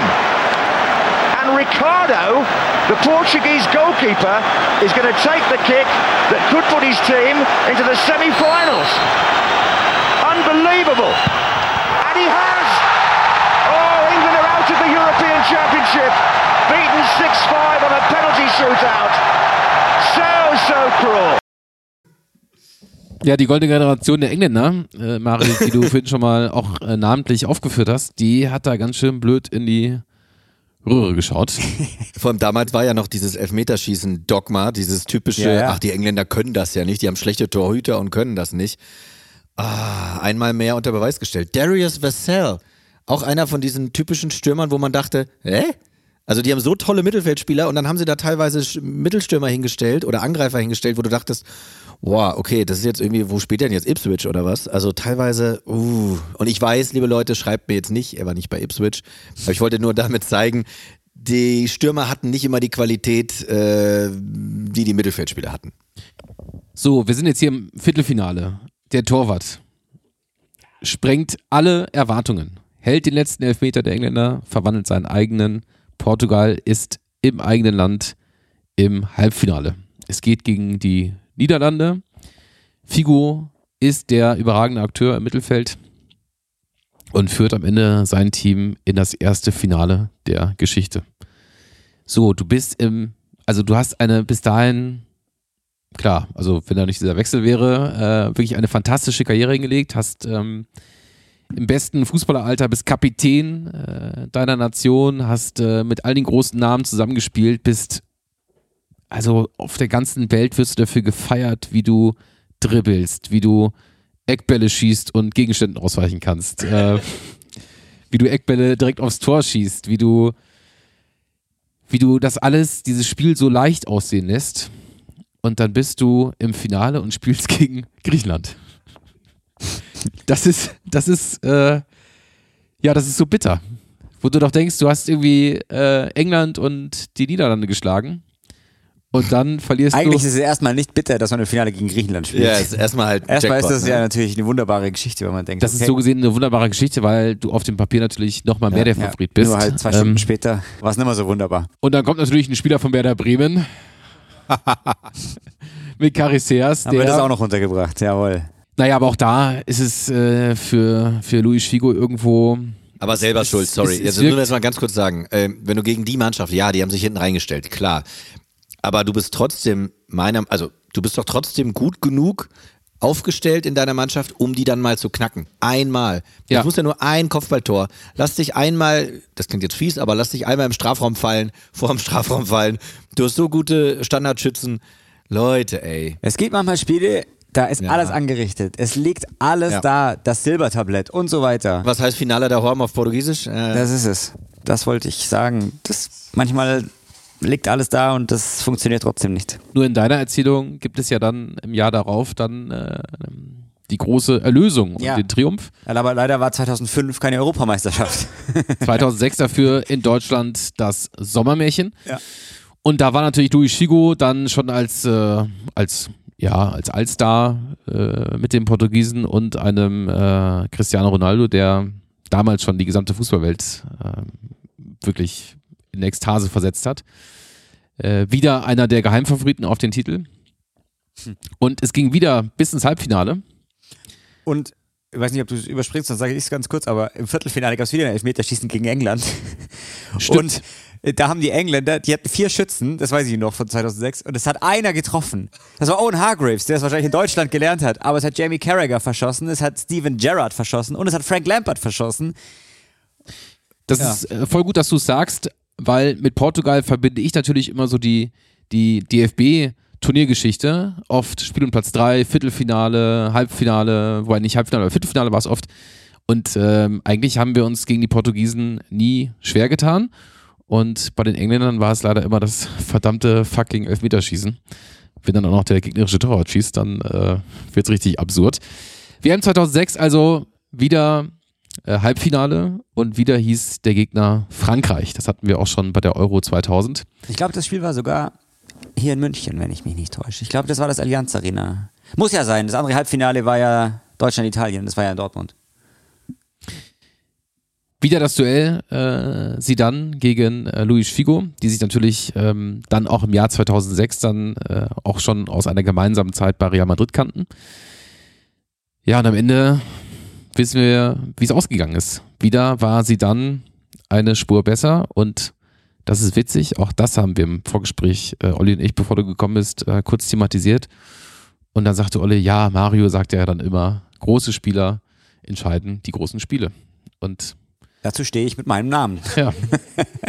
Sinedin Sidan, der ist äh, einfach dann, wenn man so möchte, gerade weil wir den Vergleich auch ziehen können zu Figo, äh, beide galaktische, er hat dann einfach nochmal so 10, 20 Prozent mehr draufgelegt. Und, und Sidan hat das nächste Spiel dann auch noch entschieden. Ja.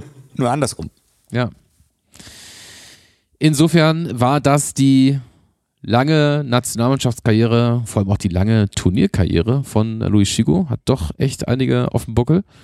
Und ich wollte sie auch mit euch so detailliert durchgehen, um äh, am Ende eben auch mit euch gemeinsam zu realisieren, dass da nicht so viel gefehlt hat. Und am Ende ist es auch Mannschaftssport, aber das kann man ihm äh, auf jeden Fall nachsagen.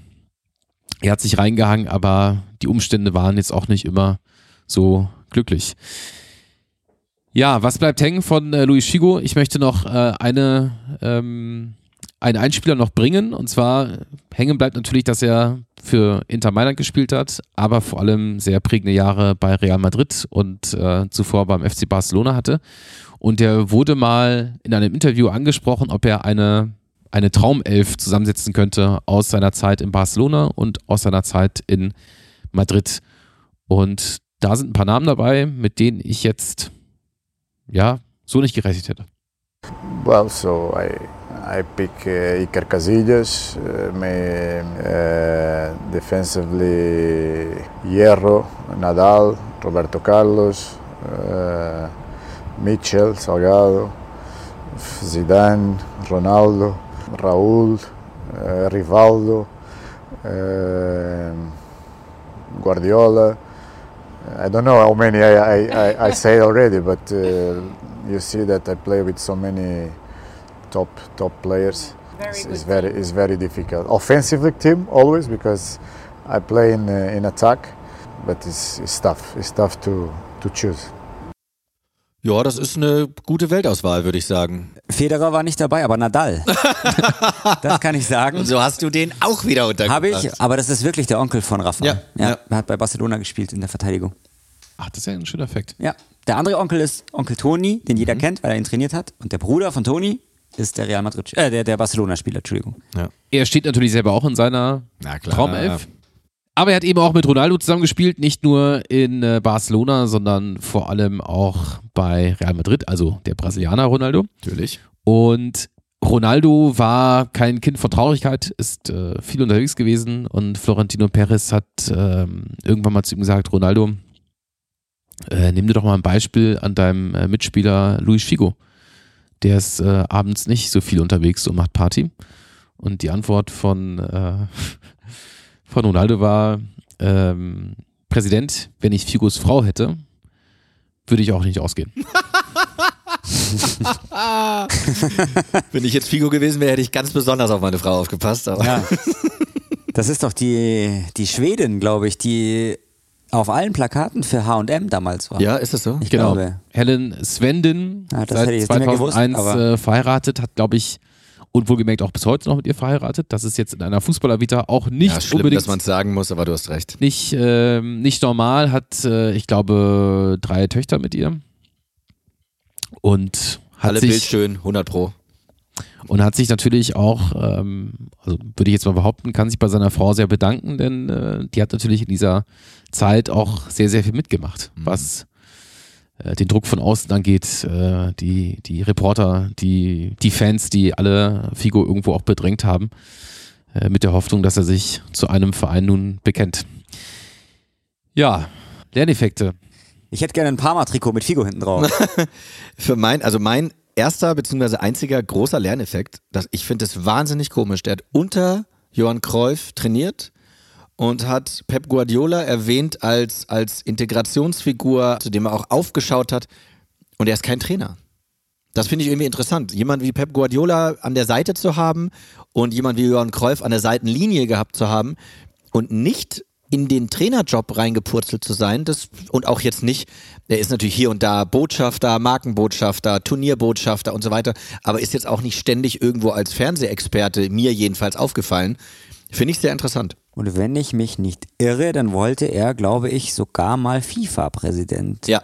werden. Hat er- also ja, ja, ja, ja. nicht Trainer, aber Funktionär hätte er sich, glaube ich, schon vorstellen können. Aber wie wir alle wissen, ist er es nicht geworden. Oder ich glaube, er hat sogar seine Kandidatur zurückgezogen, weil ich glaube, der stand dann doch nie zur Wahl. Nee, aber genau.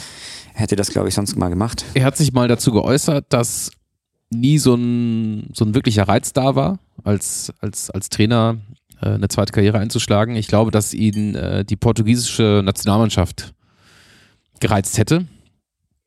Ähm, und dass er da sicherlich auch den, den einen oder anderen auch als, als Trainer inspiriert hätte. Also Beispiel Lothar Matthäus, das ist also die Frage, ob man, äh, wenn du so ein großer Spieler warst für dein Land, ähm, dann auch als, als Trainer funktionierst. Aber ich meine, er hat sich gut gehalten, ist äh, sicherlich auch gut äh, aus der ganzen Sache rausgekommen und wer weiß, bei den Portugiesen sind ja ähm, große Trainernamen auch immer sehr lange im Sattel gewesen.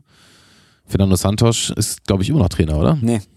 Der war inzwischen ganz kurz mal Trainer von, Port äh, von Polen sogar. Ja, aber ist er auch also nicht ganz mehr. kurz. Ja, ja, Ja. ja. Aber er war lange. Du hast recht, er Ja, war lange Trainer war- da, aber dann, genau. Aber Und sonst ist natürlich seit 20 Jahren Cristiano Ronaldo Spielertrainer. Abgesehen davon. ja, Und nochmal 20 Jahre wahrscheinlich. Eigentlich ist es doch auch Cristiano voll, eigentlich ist es doch auch Cristiano Ronaldo vollkommen egal, wer unter ihm Trainer ist. Also eigentlich ist es doch vollkommen wurscht. Also, wenn wir mal ehrlich sind. Ja, mein Lerneffekt ist, äh, dass schon irgendwo diese, diese Doku mich natürlich extrem geflasht hat, weil ganz vieles dabei ist, was ich äh, nicht kannte, was ich aber auch toll einfach erzählt finde und dass sie dann auch äh, im Begriffen von Florentino Perez auch alle Protagonisten aus diesem Sommer 2000 auch vor die Kamera bekommen haben. Und was ich äh, auch nicht so nicht so eingeschätzt hätte, dass er auch so als Volksheld in Barcelona äh, gefeiert wurde. Gerade in so einer sehr prominenten Truppe und er hat natürlich einen großen Anteil daran, weil er mit seinen mit seinen Sprüchen und seinen Gesängen auf dem Rathausbalkon auch äh, das ein oder andere Barca-Herz auch verzaubert hat. Was den Schweinekopf ja noch mehr erklärt, ne? Also Ganz genau, Diese, ja. dieses Verbitterte, dieses ja einfach Enttäuschte, weil wenn er nur einer von vielen gewesen wäre, mein Gott, dann ist es halt so, das ist Fußball. Aber Ja. wenn du dann so verehrt wirst, vor allem wegen deiner Spielweise, aber auch wegen der Art und Weise, wie du sprichst, wie du feierst, wie du redest, ah, das tut dann doppelt weh. Eine Anmerkung noch, weil es vielleicht auch wichtig ist für den nächsten Sommer. Roberto Martinez ist Trainer von Portugal. Ah, sehr gut. Hans, vielen, vielen Dank für diese Folge. Das war Folge 194, die äh, Karriere von Luis Figo. Luis Figo, einer der größten Portugiesen überhaupt, hat ja mal bei Sporting gespielt und wo wir gerade schon über Lissabon reden, schon mal ein kleiner Hinweis auf kommende Woche, dann Folge 195. Ähm, es hat nichts mit portugiesischem Fußball zu tun, aber die Stadt Lissabon spielt eine sehr, sehr große Rolle.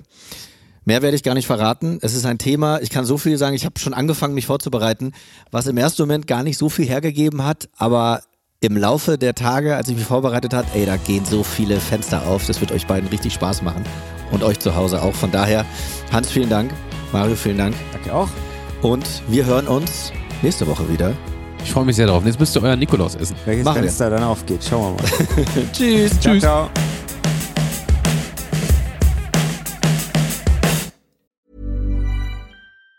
Even on a budget, quality is non-negotiable. That's why Quince is the place to score high-end essentials at 50 to 80% less than similar brands. Get your hands on buttery soft cashmere sweaters from just 60 bucks, Italian leather jackets, and so much more. And the best part about Quince, they exclusively partner with factories committed to safe, ethical, and responsible manufacturing. Elevate your style without the elevated price tag with Quince. Go to quince.com slash upgrade for free shipping and 365-day returns. Mom deserves the best, and there's no better place to shop for Mother's Day than Whole Foods Market. They're your destination for unbeatable savings, from premium gifts to show-stopping flowers and irresistible desserts. Start by saving 33% with Prime on all body care and candles. Then get a 15-stem bunch of tulips for just $9.99 each with Prime. Round out Mom's menu with festive rosé, irresistible berry chantilly cake, and more special treats. Come celebrate Mother's Day at Whole Foods Market.